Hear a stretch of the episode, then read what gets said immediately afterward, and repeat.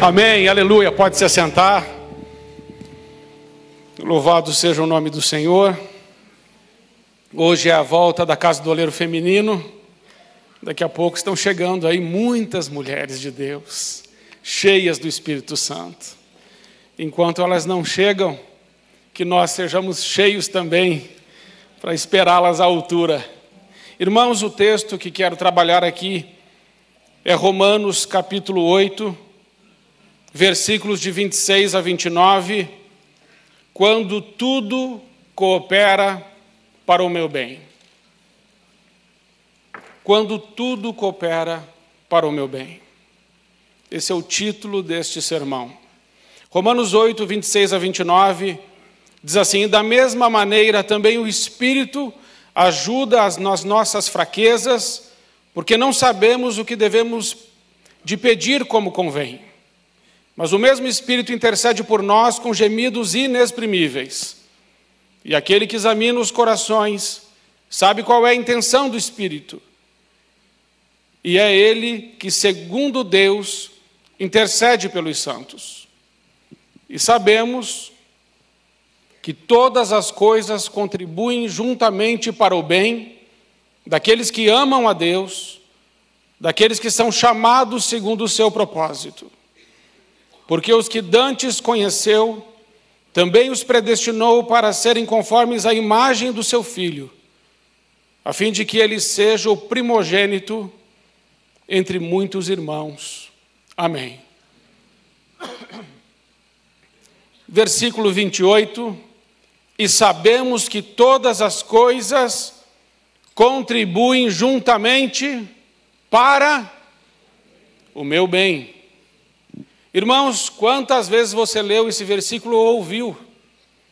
No momento que você estava com dificuldade, no momento quando as coisas não estavam boas, e aí aquelas circunstâncias adversas, aí alguém chega para você e diz assim: calma, meu irmão, porque todas as coisas contribuem, ou conjuntamente contribuem, para o seu bem. Mais ou menos assim, não está bom agora? Fique tranquilo, fique tranquila, porque no final, tudo vai dar certo. Você já foi consolado assim? Você já foi consolado assim com esse verso? Mas esse verso não diz isso. Irmãos, quando eu descobri que esse verso não diz isso, pensa o meu desespero. Quanta gente eu já consolei com esse versículo? E o versículo não diz isso. Eu falei, meu Deus, porque irmão, tem irmãos. O homem está lá com um carrinho velho, mas tem seguro. E ele fica orando assim: tomara que alguém roube. Porque daí pelo menos eu recebo o valor do seguro total. E se roubar não tem problema, porque todas as coisas. Não, não é isso. Mas a pessoa é negligente no trabalho um pouco irresponsável, chega atrasada. De repente o chefe chama e diz assim: agora você não vai mais ficar aqui. Aí é demitida. Mas ela chega e fala assim: olha, aconteceu esse revés na minha vida. Mas apesar disso tudo, não tem problema, porque mesmo eu sendo demitido, não faz mal. Porque afinal de contas, todas as coisas cooperam para o meu bem. Não, não é isso não. Como é que Deus vai avalizar um negócio desse? Todas as coisas cooperam conjuntamente para o bem daqueles que amam a Deus, daqueles que são chamados segundo o seu propósito, porque os que dantes conheceu também os predestinou para serem conformes à imagem do Filho de Deus. Todas as coisas cooperam para o meu bem, significa que quando as coisas acontecem na minha vida, todas essas coisas que acontecem na minha vida, elas estão cooperando para o meu bem. O que é este bem? É ser conformado à imagem de Jesus. Entendeu agora? Esse bem significa ser conformado à imagem de Jesus. Mas como, irmãos, somos conformados à imagem de Jesus? Como que a gente chega perto de alguém, ou quando a gente chega perto de alguém, a gente fala assim: essa pessoa parece Jesus. Pelo jeito que ela olha, pelo jeito que ela abraça, pelo jeito que ela sorri, pela forma como ela ora. Que pessoa boa! Quando eu chego perto daquela pessoa, eu sinto paz, eu sinto alegria. Uma pessoa boa é uma pessoa que parece que eu estou conversando com Jesus. Você já chegou perto de gente assim? Talvez você diga assim, pastor, eu sou assim. Eu digo, glória a Deus. Que bom que você é assim. Mas como é que nós vamos nos conformando à imagem de Jesus? Romanos 8, 18 diz assim: porque as aflições do tempo presente em nada pode ser comparada com a glória que em nós há de ser revelada. As aflições do tempo presente não podem ser comparadas com a glória que em nós há de ser revelada. Que glória é essa? É sermos a imagem de Jesus. Mas como é que nós nos tornamos a imagem de Jesus? Muitas vezes nós nos tornaremos a imagem de Jesus na maior parte do tempo quando nós estamos vivendo aflições, dores, perdas, tristezas, calúnias, difamações, injustiças.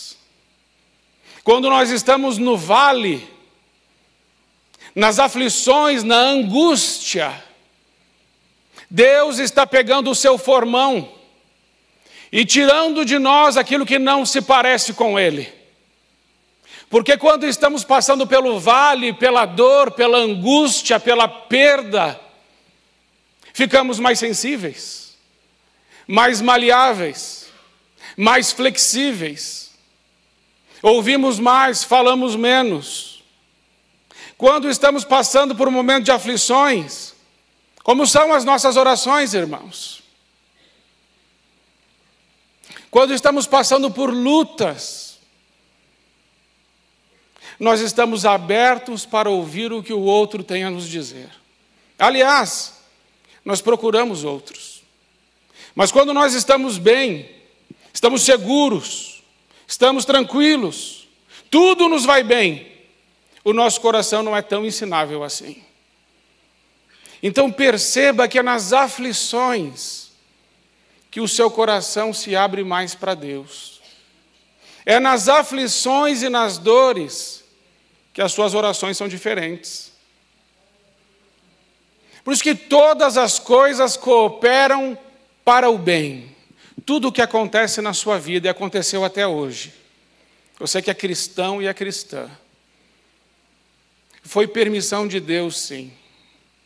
E aquilo que aconteceu, Deus aproveitou para imprimir no seu caráter um pouquinho mais da imagem do Filho dele, Jesus Cristo.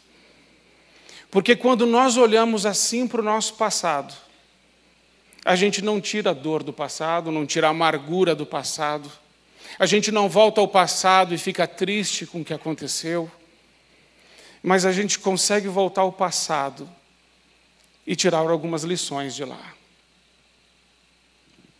Quando entendemos que todas aquelas coisas que aconteceram na nossa história aconteceram para nos deixar mais parecidos com Jesus, nós conseguimos ter um pouco mais de paz. Você quer ver como isso é verdade?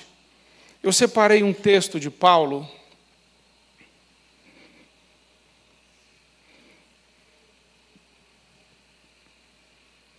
que está em 2 Coríntios, capítulo 11, versículos 24 a 27. Paulo diz assim: Recebi dos judeus cinco quarentenas de açoites menos um. Três vezes fui açoitado com varas. Uma vez fui apedrejado. Três vezes sofri naufrágio. Uma noite e um dia passei no abismo em viagens muitas vezes, em perigos de rios, em perigos de salteadores, em perigos da minha nação, em perigos dos gentios, em perigos na cidade, em perigos no deserto, em perigos no mar, em perigos entre os falsos irmãos, em trabalhos e fadigas, em vigílias muitas vezes, em fome e em sede, em jejum muitas vezes, em frio e nudez. Todas essas coisas que aconteceram com o apóstolo Paulo o tornaram e cooperaram para que ele se tornasse mais parecido com Jesus. Por isso, olhe para a sua história, e ainda que ela não seja fácil, tente olhar sobre a perspectiva bíblica de que todas essas coisas que te aconteceram e acontecem, o fim delas é produzir na sua vida a imagem de Deus, a imagem de Jesus. Agora, irmãos, Paulo começa com uma afirmação, um verbo, no versículo 28, sabemos. Sabemos que todas as coisas cooperam para o bem. Esse sabemos, esse verbo que Paulo usa, ele é muito bom porque esse verbo, esse termo no grego, ele é de uma precisão matemática. Não é uma conjectura hipotética. Sabemos é resultado de uma certeza experimental. Quando Paulo fala sabemos, ele está dizendo: olha, eu já vivi com Deus o suficiente para saber que Ele age na minha vida. Eu já vivi com Deus o suficiente para saber do caráter e da fidelidade de Deus. Eu já tive experiências com Deus que garantem para mim que eu não estou sozinho, que Ele está comigo, que Ele está no controle dessas circunstâncias, que Ele não me abandonou, que Ele não me deixa, que Ele me ama. É o sabemos de quem tem a segurança da fé no nome de Jesus sabemos. É o mesmo sabemos que Jó vai dizer no capítulo 20, 19, versículo 25. Jó diz assim: Eu sei que o meu redentor, ele vive, e que por fim ele se levantará em meu favor. Eu sei. Jó perdeu os seus bens. Jó perdeu seus filhos. Jó perdeu a admiração da sua esposa, a consideração da sua esposa. Jó perdeu seus amigos. A única coisa que Jó não perdeu foi a sua fé. E aí ele diz: Eu sei. Mesmo vivendo a maior tribulação que um homem já poderia viver, ele diz: Eu sei. Ele vive. O meu redentor ele vive e ele se levantará em meu favor. Mas no versículo 27 do capítulo 19, Jó ainda ora profeticamente dizendo: Os meus olhos contemplarão o Senhor. E isso se cumpre em Jó 42, versículo 5, que ele diz assim: Antes eu te conhecia só de ouvir falar, mas agora os meus olhos, eles te veem. Irmãos, a distância entre os ouvidos e os olhos passam pela convicção de saber que Deus está conosco. Eu não sei como você está vivendo sua vida. E eu não sei quais são as tribulações que você está passando. Mas eu quero te dizer que não existe avivamento. Acabamos de cantar sobre avivamento. Não existe avivamento sem tribulação, sem padecer dores. O próprio Jesus, irmãos. Hebreus capítulo 5, versículo 8 vai nos dizer que Jesus Cristo, aprendeu a obediência por aquilo que ele padeceu. O sofrimento, irmãos, é pedagógico. Se o próprio Cristo aprendeu com o sofrimento, imagine nós. Por isso não devemos fugir do sofrimento. Não devemos nos acovardar diante das circunstâncias adversas. Não devemos fugir diante dos problemas e dos gigantes que se levantam. Mas devemos falar como falou Jó, como falou o apóstolo Paulo, como falaram os grandes homens de Deus. Sabemos eu sei, ainda que eu esteja vivendo essa situação, o meu redentor vive. Eu sei que todas as coisas cooperam para o meu bem, e o meu bem significa que Deus está esculpindo o caráter do seu filho em mim. E é nas dores que eu aprendo, é nos vales que eu aprendo, é nos vales que eu oro, é nos vales que eu jejuo, é nos vales que eu sou sensível, é nos vales que os meus joelhos se dobram, é nos vales que os meus olhos ficam molhados. Não é nos montes, irmãos, é nos vales. Qualquer avivamento que nasça fora da angústia é o avivamento da lata vazia. Muito barulho, mas não tem nada dentro. O avivamento verdadeiro vem de um coração quebrantado, de um espírito contrito, que Deus não rejeita. O avivamento verdadeiro vem de enfrentar as lutas com a cabeça erguida, sabendo que Deus não se esqueceu de nós. O avivamento verdadeiro é abrir mão das nossas coisas e dos nossos direitos em favor dos outros. Se alguém te pedir para caminhar uma milha, Aí com ele duas. Se alguém te pedir a capa, dê também a túnica. Dê a quem te pede. Isso é avivamento. Ore por quem te persegue. Faça o bem a quem te faz mal. E abençoe quem te amaldiçoa. Você está avivado. Mas irmãos, o versículo ainda diz assim: Sabemos que todas as coisas cooperam para o bem daqueles que amam a Deus, daqueles que são chamados segundo o seu propósito. Irmãos, me lembro de José. José, Deus deu um sonho para ele. Mas qual era o propósito desse sonho? José não sabia. José só sabia que Deus deu para ele um sonho. E por causa desse sonho, ele teve muita resistência. José foi odiado pelos seus irmãos, ele foi jogado num poço. Seus irmãos o venderam para os midianitas. Então ele foi vendido como escravo e chegou no Egito e foi comprado pelo Potifar. E aí a Potiféia tentou, tentou ele, mas não conseguiu, porque José não abriu mão do seu caráter, ele não abriu mão da imagem de Deus que estava impressa nele. E aí José resistiu e saiu do conforto da casa de Potifar e foi para a cadeia egípcia. Na cadeia egípcia, ele continuou sendo um bom homem e não foi recompensado nem pelo padeiro, nem pelo copeiro, nem pelo carcereiro, por ninguém, ficou lá. Mas Deus fez o homem se lembrar e ele saiu de lá, e aí ele é feito governador de todo o Egito. Mas mesmo José, como governador de todo o Egito, ainda não havia entendido qual o propósito de Deus com aquele sonho e qual o propósito de Deus para a vida dele. Quando é que José vai entender o propósito? É Gênesis capítulo 50, versículo 20.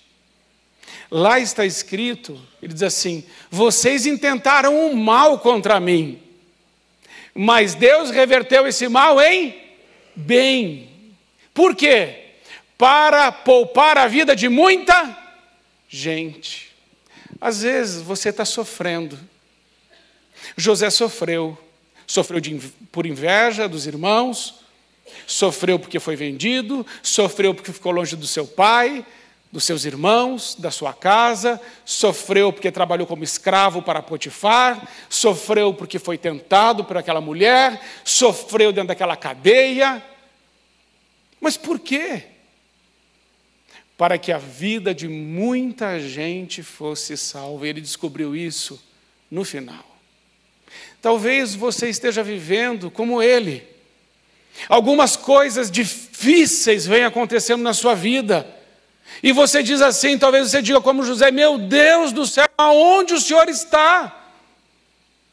O Senhor não está vendo tudo que eu estou passando, tudo que eu estou vivendo. E eu digo a você: Deus está vendo, Ele te ama, Ele está no controle. E no tempo certo você entenderá o propósito se isso ainda não foi revelado. Porque você não é fruto do acaso, você é filho de Deus, você é filha de Deus. E Ele tem um propósito para a sua existência. Mas tem mais, irmãos. Eu ainda aprendo com esse texto Sabemos que todas as coisas cooperam para o bem daqueles que amam a Deus, daqueles que são chamados segundo o seu propósito. E eu lembro aqui, irmãos, e Deus me trouxe esse exemplo na mente quando estudava essa mensagem. 1 Samuel capítulo 1, versículo 8, nós temos aquela mulher Ana. Ana estava orando a Deus, Senhor, eu quero um filho, eu quero um filho, eu quero um filho. E Deus não deu. E a Bíblia diz que o coração dela ficou doente, que ela chorava, que ela jejuava, ela não comia, ela estava muito mal. Quanto tempo Ana orou? Irmãos, eu não sei. Eu sei dizer aos irmãos que chegou uma hora que ela ficou tão quebrantada que ela disse assim: Senhor, se o Senhor me der um filho, eu vou dá-lo ao Senhor. Às vezes, irmão, o sofrimento vem, a dor vem, o não de Deus vem, porque a gente está orando errado. Porque o versículo 26 que eu li diz que nós não sabemos orar como convém mas o Espírito Santo de Deus intercede por nós com, gemidos inexprimíveis. Ana não sabia orar. Quando é que Ana aprendeu a orar? No vale, na dor, na tristeza. Não comia, não bebia, o seu coração estava derretido. E aí ela ora a Deus, diz: Senhor, me dê um filho ele é teu, Senhor. E Deus disse assim: Então tá. Então vou te dar. E depois de Samuel, vieram mais cinco. Deus é bom, irmãos. Talvez, minha irmã, você tenha pedido um filho. E Deus te dê cinco. Não precisa tanto, pastor, está difícil.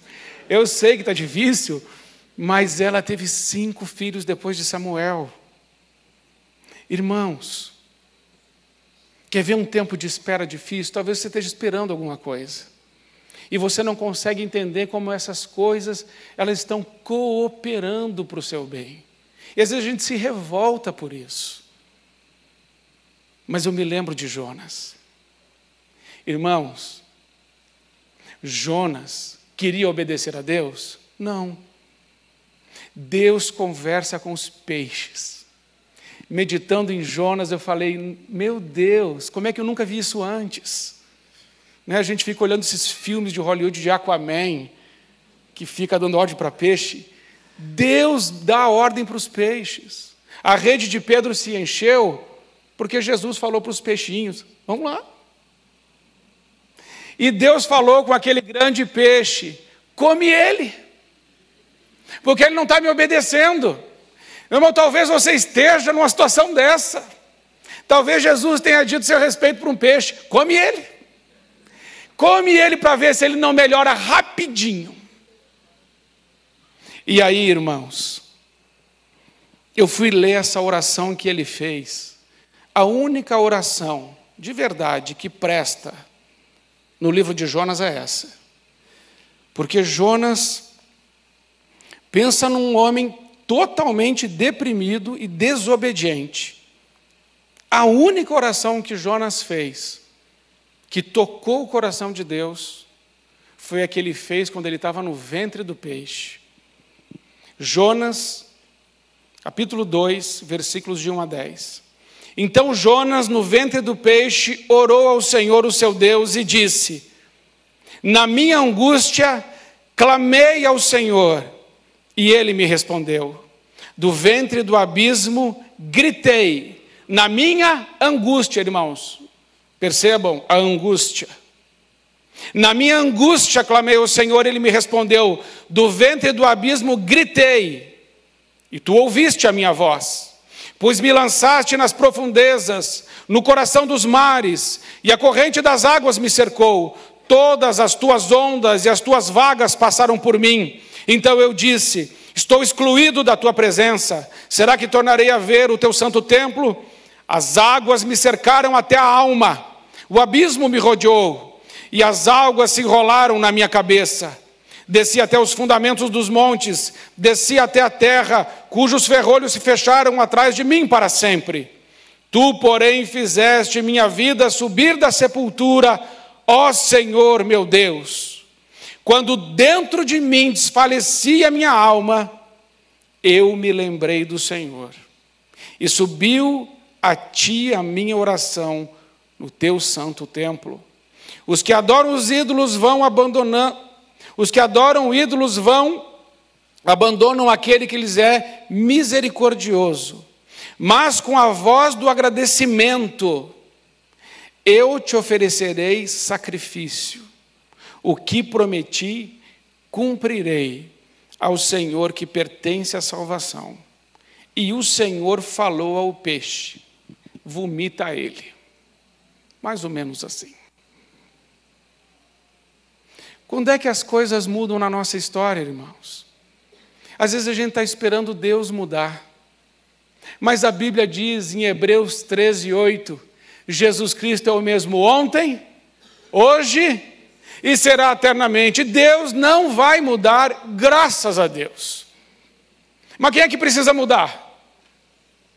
Fala assim, sou eu é você. E quando é que a gente muda? Muitas vezes somente quando a dor chega, quando a angústia chega, quando a tristeza chega, quando o dia negro de trevas chega na nossa vida. Mas eu quero te dizer que, ainda que você esteja vivendo um momento difícil, tudo isso, em nome de Jesus, coopera para que a imagem de Jesus seja esculpida em você. Todas as coisas cooperam conjuntamente para o bem daqueles que amam a Deus, daqueles que são chamados segundo o seu propósito. Neste encerramento, eu quero te dizer uma coisa. Sabe quem é que tem poder de consolar você? É o Espírito Santo. Porque quando estamos no ventre do peixe, ou quando estamos passando nos vales, nós precisamos de consolo. E o Deus de toda a terra é Deus consolador. Tem consolo para você nessa noite, tem bálsamo para sua alma neste lugar. Jesus está aqui. Segunda coisa, talvez as tempestades da sua vida e os reveses da sua história trouxeram algum tipo de dúvida dentro do seu coração. Será que Deus está comigo? Eu quero encher o seu coração de fé e te dizer: diga como disse Paulo, diga como disse Jó, sabemos, eu sei, o Senhor, Ele está comigo. Também preciso te falar sobre o propósito. Tudo o que o homem cria, o homem cria, dá nome e diz para que serve. O que é viver um propósito? Saber o propósito é saber quem eu sou e o que eu estou fazendo aqui. Quando o homem criou a cadeira, ele chamou cadeira. Diz o que é cadeira e diz para que serve sentar. Se o homem que cria, cria com um propósito, muito mais Deus que te criou. Deus tem um propósito para a sua vida, você sabe qual é? Você precisa insistir com Ele, Senhor, Revela para mim teu propósito para a minha existência. Assim como o Senhor mostrou para José, assim como o Senhor mostrou para Paulo. Paulo, em Gálatas 1,15, ele diz assim: Eu sei aquilo que eu fui chamado. Eu fui chamado para anunciar o Filho de Deus, Jesus Cristo. Ele conhecia o propósito. Nós precisamos conhecer o propósito para andar nas boas obras que Deus separou para que andássemos nelas. Sendo assim, irmãos, que Deus nos ajude, que Deus nos fortaleça, que Deus nos abençoe, para que a imagem de Jesus Cristo, nosso Senhor, seja vista em nós, na Sua face no seu jeito, que todas as pessoas que se acheguem a você vejam em você e sintam em você a presença de Jesus. Sabe, irmãos, isso é tão importante. A gente abrir os nossos lábios e ter, ter a consciência que Deus pode usar os nossos lábios e da nossa boca pode sair palavras de vida palavras de amor, palavras de esperança, palavras que consolam, que edificam, que aperfeiçoam, palavras que podem construir uma nova realidade espiritual, palavras inspiradas pelo Espírito Santo. A sua boca é boca de Deus, do seu interior fluem rios de água viva para a glória de Deus mas isso vem com quebrantamento, confissão de pecados, arrependimento. Por isso eu quero convidar você que quiser vir à frente, por todos esses motivos que citei, a começar pelas aflições. As aflições do tempo presente em nada podem ser comparadas com a glória que em nós há de ser revelada. Você que está vivendo alguma aflição, deixa o seu lugar e vem orar e vem dizer aqui para Deus: Senhor, esculpe o caráter do teu filho Jesus em mim. A igreja pode ficar em pé e os irmãos que quiserem vir, podem vir e se coloquem aqui no altar. Que aflição você está vivendo? Traga essa aflição agora e comece a orar, pedindo a Deus, Senhor, me faz entender isso.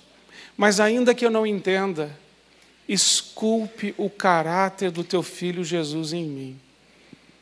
Porque nas aflições, às vezes a gente pode murmurar, às vezes nas aflições reclamamos, e não conseguimos agradecer a Deus. E como Deus quer uma adoração no momento da aflição. Segundo, irmãos, eu quero chamar você Pastor, eu ainda não entendi de Deus. Qual o propósito que Ele tem para a minha vida? E eu quero viver plenamente o propósito de Deus. Eu não quero fazer só o que eu estou fazendo, porque escolhi fazer. Mas eu quero ter aquele encontro com Deus que é um divisor de águas na minha história. Eu começar a fazer aquilo que Ele quer que eu faça. Então, deixa o seu lugar e vem orar e diz: Senhor, revela o teu propósito na minha vida para a tua glória em nome de Jesus. Pode vir. Sabemos que todas as coisas cooperam para o bem daqueles que amam a Deus e são chamados segundo o seu propósito. Por último, você que está num momento de espera, e o momento de espera é difícil. Ninguém gosta de fila. E ninguém gosta de sala de espera. Mas é no momento de espera que o seu coração é sensível. Você que está vivendo um momento de espera como Ana viveu, um momento de espera como Jonas viveu, deixa o seu lugar, vem orar e fala: Senhor, me ajuda nesse tempo, me consola nesse tempo, fala comigo nesse tempo, eu preciso de Ti. Amém, meus irmãos? Podem ir vindo e nós vamos orar juntos. Pai querido, nós queremos agradecer ao Senhor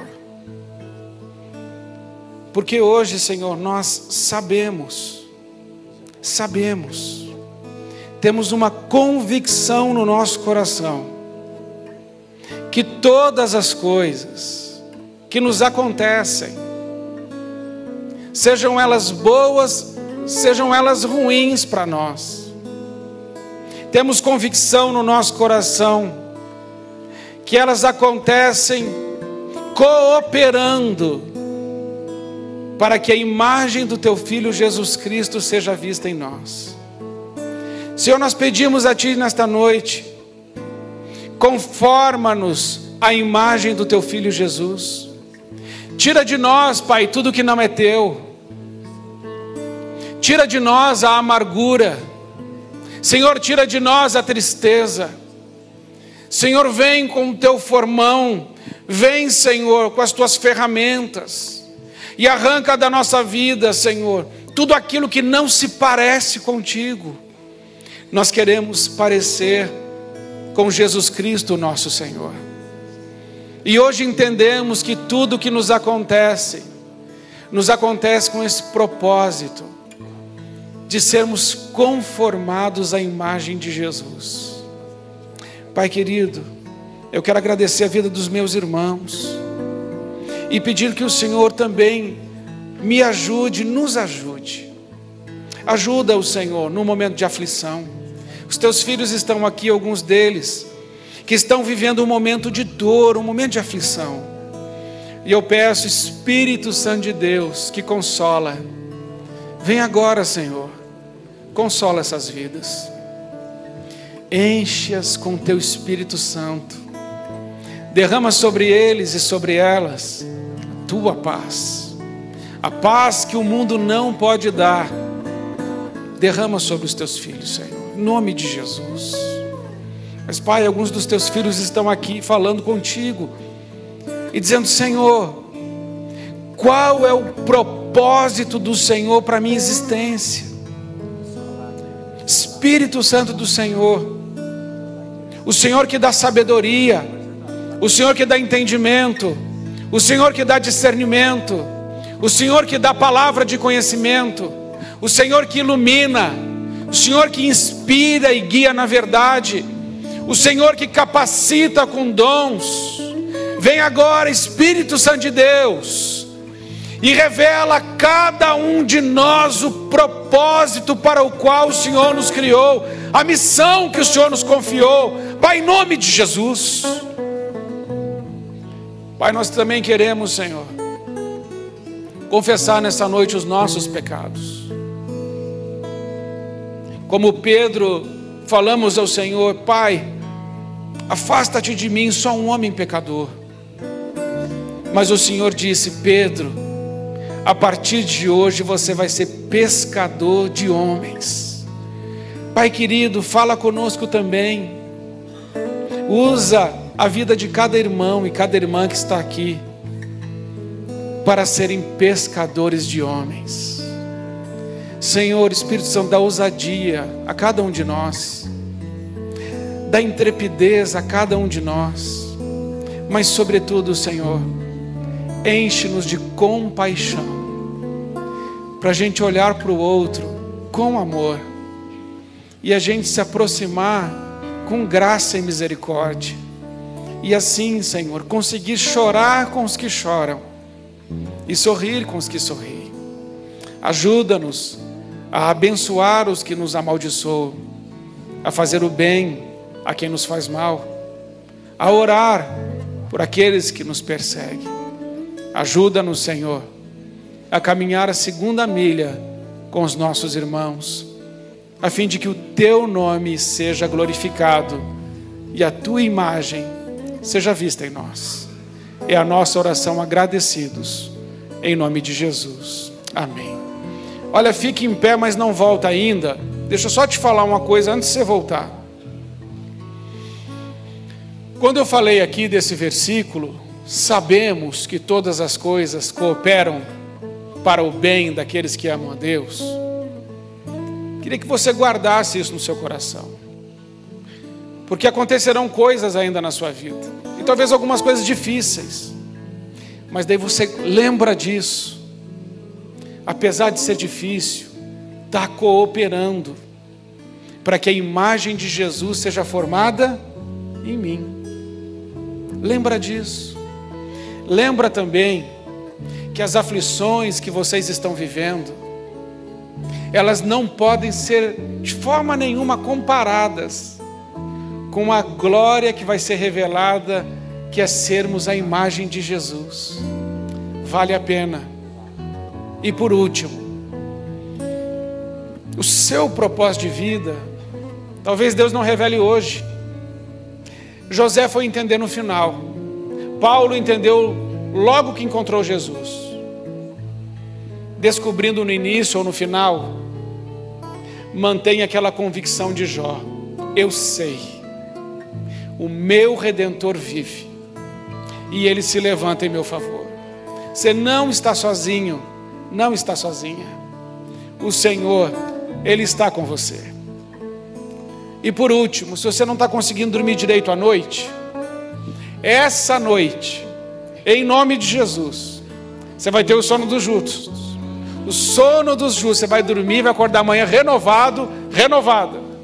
Mas não só essa noite, que seja assim todas as noites da sua vida, porque Deus deu a noite para a gente descansar. Amém?